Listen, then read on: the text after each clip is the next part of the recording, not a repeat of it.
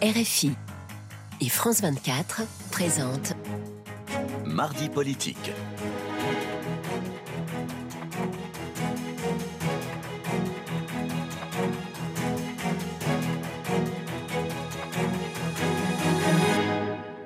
C'est l'heure de mardi politique sur France 24 RFI. Bonsoir Frédéric Rivière. Bonsoir Rosine, bonsoir à tous. Et ensemble, nous recevons Nadine Morano, députée européenne et vice-présidente des Républicains et ancienne ministre. Bonsoir. Bonsoir. Et merci d'avoir accepté notre invitation. Alors c'est l'actualité du jour. Les 31 membres de l'OTAN sont réunis à Vilnius en Lituanie. Le président turc Erdogan a finalement donné son accord pour l'entrée euh, de la Suède. Euh, après un, an de, blocage. Cela marque-t-il une volonté de revenir dans le giron de l'Union européenne? Est-ce que tout ça, euh, c'est du marchandage en quelque sorte? Oui, il y a une forme sans doute de marchandage, mais c'était, je veux dire, le cours de l'histoire à ce que la Suède rentre dans l'OTAN. Erdogan avait très peu de marge de manœuvre pour, euh, pour bloquer l'entrée de, la Suède, malgré son veto.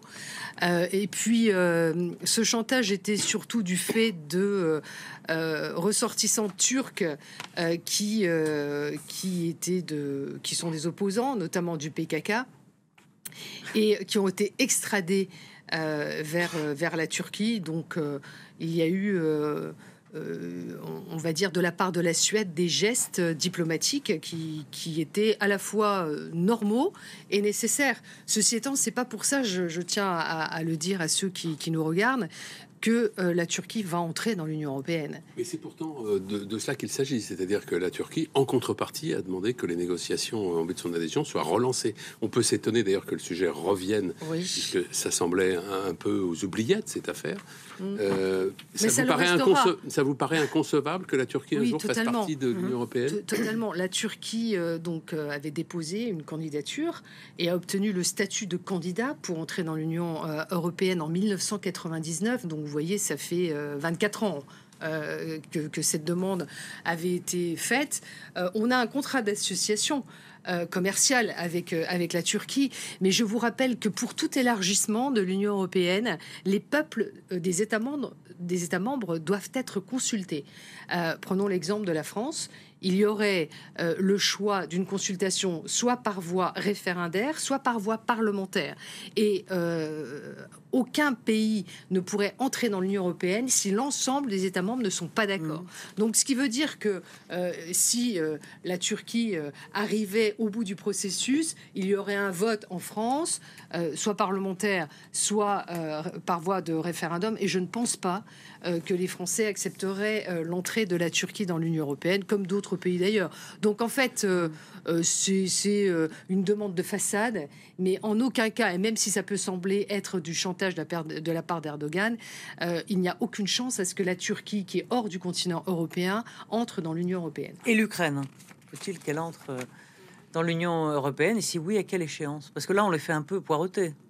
Oui, mais d'abord, euh, il y a des critères pour entrer dans l'Union européenne et euh, un pays en guerre ne rentre pas dans l'Union européenne. Donc il y a des critères aussi économiques.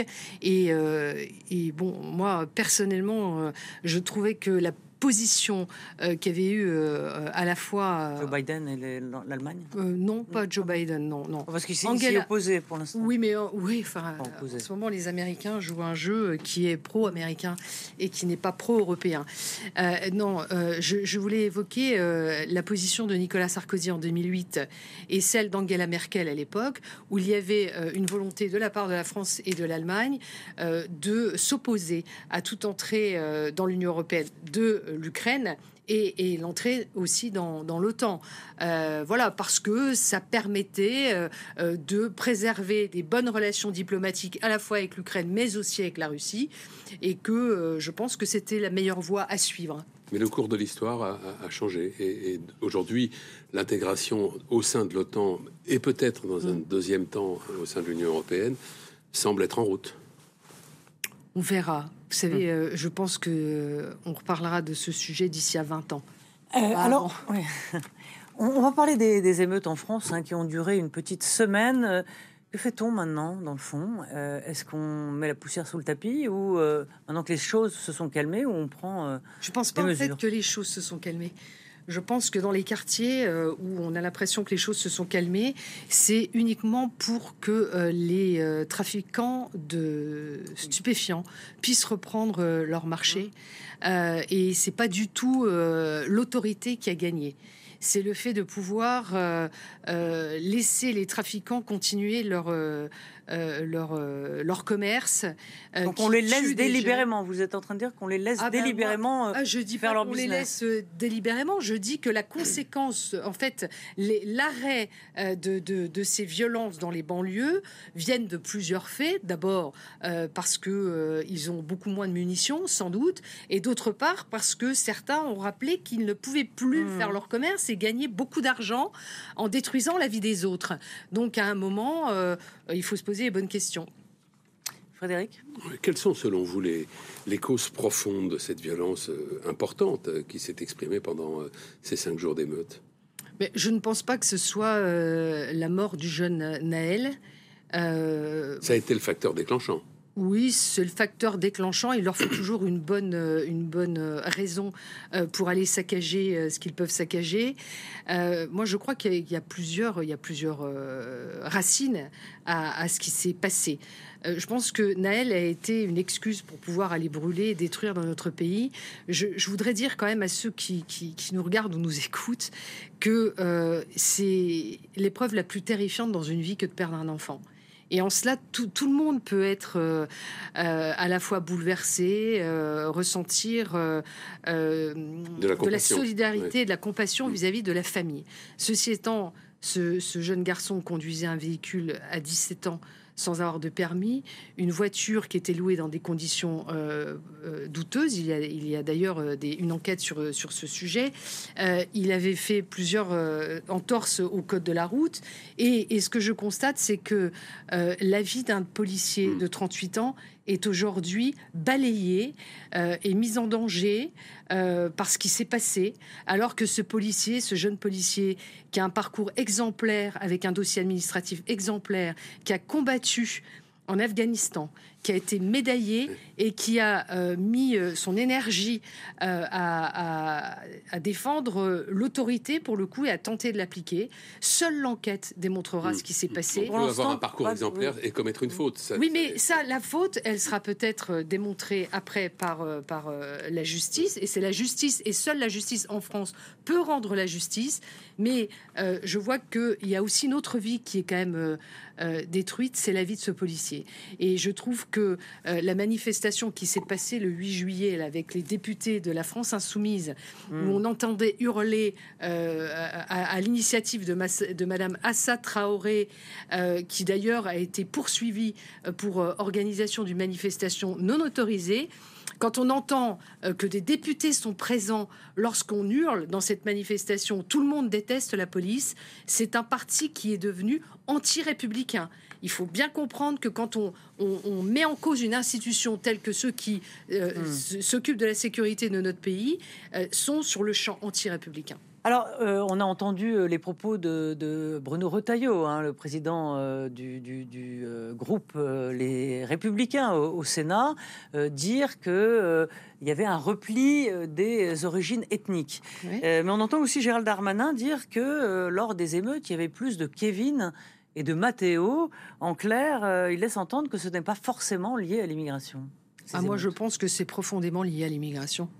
D'ailleurs, euh, je trouve que les meilleures preuves, quand même, ce sont toutes ces images qui ont été diffusées sur toutes les chaînes d'infos en continu, où on a vu euh, très, très clairement que ceux qui étaient en train de brûler, de piller, euh, étaient bien euh, issus de l'immigration. Alors de première, deuxième, troisième génération.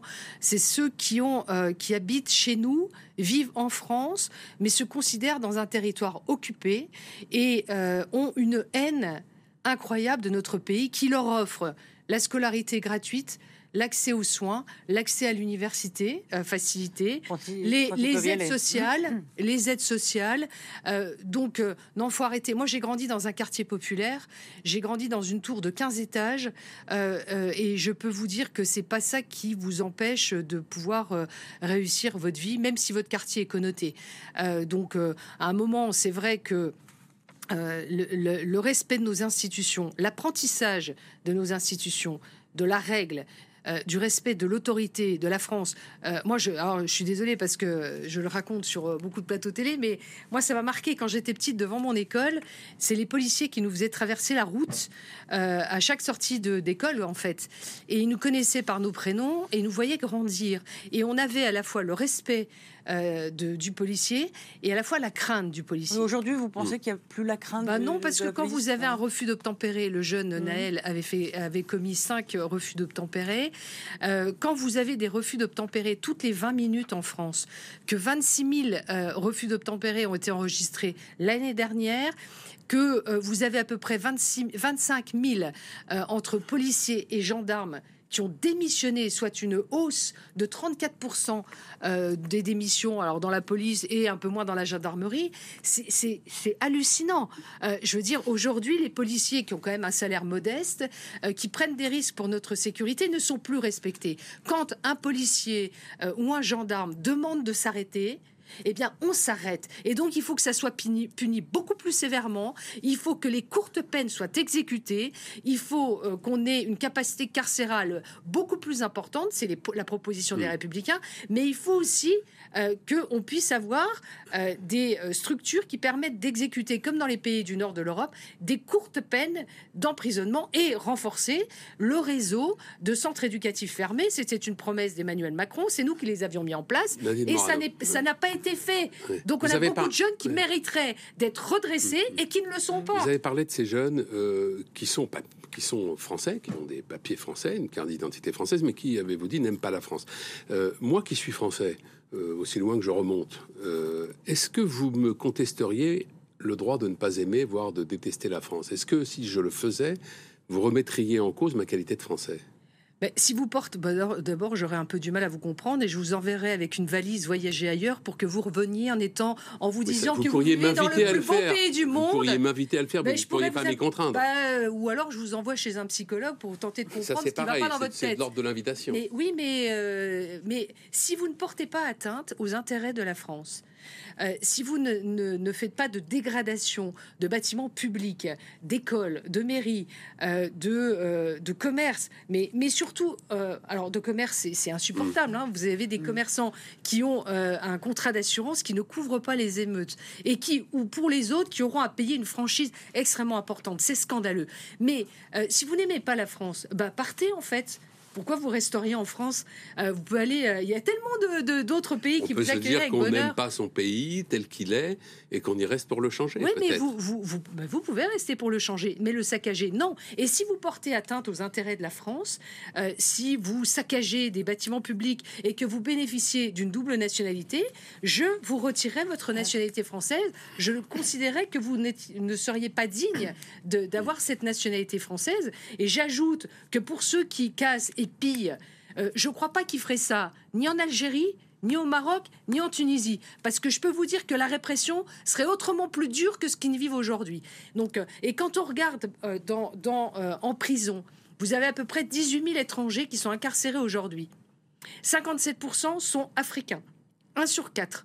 Donc, à un moment. Euh, et 57%, ça ne fait pas 1 sur 4. Euh, il y a quelque chose qui ne va pas dans la proportion. Alors, recalculer. 1 sur 4, c'est 25%. Euh, bah alors, alors soit c'est 57%, et c'est plus de la moitié. Alors, 57%. Alors, je me trompe peut-être dans les, dans les chiffres. Moi, je ne suis pas en mesure de confirmer. Mais si, mais regardez, c'est des chiffres qui sont publics.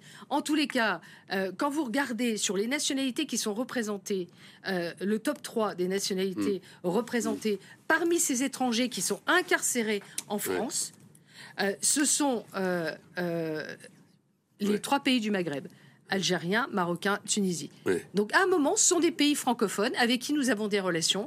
Et moi, je considère que nous devrions passer des accords pour que ces, personnes étrangères de ces pays-là, hmm. qui sont incarcérées chez nous, puissent être incarcérées dans leur pays d'origine quitte à ce que la France, évidemment, aide au financement de cette incarcération. Une dernière question de ma part, en tout cas. Parce que moi, j'en euh, la double peine. Oui, parce qu'il faut qu'on parle de, la loi Parmi les, les responsables politiques en activité aujourd'hui en France, lequel, selon vous, ou laquelle, pose le meilleur diagnostic sur l'état de la France? Bah, c'est nous, chez les Républicains. Je pense que c'est notre formation politique. Je disais une euh, personnalité. Bah, euh, oui, mais pourquoi bah, Dans ce cas-là, je peux vous citer Eric Ciotti, euh, Bruno Rotaillot. Ah, mais pas Marine Le Pen. Marine Le Pen, non, elle pose, elle pose pas, elle, pose pas le bon, le bon diagnostic. Non, mais moi, je pense que Marine Le Pen capitalise sur la colère euh, mais que quand vous regardez en fait les sondages, à chaque fois que Marine Le Pen est haute dans les sondages, ça ne se traduit jamais dans les résultats électoraux. Regardez par exemple aux élections régionales où on pensait que le Rassemblement national était tellement fort qu'ils allaient prendre des régions, et au final non. Donc en fait, et au final, elle ne gagne jamais l'élection présidentielle. Donc cette, cette colère pas est, est, capitalisée pardon, dans les sondages, mais en, en, réalité, dans le fait de pouvoir exercer le pouvoir, non. Euh, donc, euh, on voit bien que pour l'instant, il n'y a pas euh, cette capacité, enfin, reconnue chez les Français à l'exercer. En revanche, regardez le dernier sondage dans le JDD. Oui, mais ça reste des sondages. Bon, encore une fois, je, vous, je, vous, dis, les sondages sont des sondages ah. qui ne se traduisent pas dans la réalité ensuite électorale. Alors, même si force est de constater que le groupe parlementaire des, du, Rassemblement national a, évidemment, au cours des dernières élections législatives, a, a fait des résultats qui étaient importants. Alors justement, au Parlement européen, et c'est ce que j'ai lu, euh, quand euh, certains députés européens du Rassemblement national vous croisent, ils vous proposent de rejoindre le Rassemblement national. Non mais ce qu'on lit dans la presse. Oui, mais, enfin la presse. Mais, mais vous savez, ce qu'il y a, c'est que euh, il nous arrive de voter les mêmes textes en fait. Euh, sur euh, euh, certains textes, et notamment sur des textes concernant le pacte migratoire, où nous sommes retrouvés à voter contre. Moi, je suis contre la relocalisation des migrants, qui impose aux États membres de recevoir des migrants de manière, alors, soit pas obligatoire, mais s'ils n'en reçoivent pas, ils doivent payer. Donc quelque part, à chaque fois, on paye quoi. Ou on en reçoit ou on paye. Et euh, moi, je reviens de Lampedusa. Je suis allée dans les camps de réfugiés au Liban et en Jordanie. Je suis allée en Grèce. Je suis allée euh, travailler euh, et voir sur place sur l'île de Lampedusa. je peux vous dire que on est confronté à, une submersion migratoire. Je pèse mes mots, une submersion migratoire. Donc le fait de dire de Marine Le Pen. Non mais, non, mais c'est une expression qu'elle emploie volontiers, c'est tout, je le signale. ça fait longtemps que j'explique ça, en fait. en fait, vous êtes trois sur le créneau, pardon. Il y a le non, mais c'est pas une question de créneau. le RN, il y a les Républicains, il y a Éric Zemmour. Non, mais vous savez... Vous êtes quand même trois à dire la même chose, dans chacun dans votre boutique. Alors, j'aime bien parce que certains nous disent, ouais, il faudrait l'accord des, droites, mais en général, ceux qui disent ça, ça ont été les premiers à diviser. Non, mais euh, moi, quand je vais là-bas, si vous voulez, sur, à Lampedusa, sur cette île qui est entre euh, la Sicile et entre la Tunisie, euh, vous avez 381 un, hotspot qui a une capacité de 385 personnes. On a terminé. Il y en a 1200 qui arrivent par jour. Merci. Merci. Vous imaginez Merci Nadine Morano. C'est terminé. C'est terminé déjà. oui, c'est terminé. oui, c'est trop court. Bonsoir. Réinvitez-moi, je reviendrai. Je vous dirai la suite. Merci, merci, beaucoup, merci.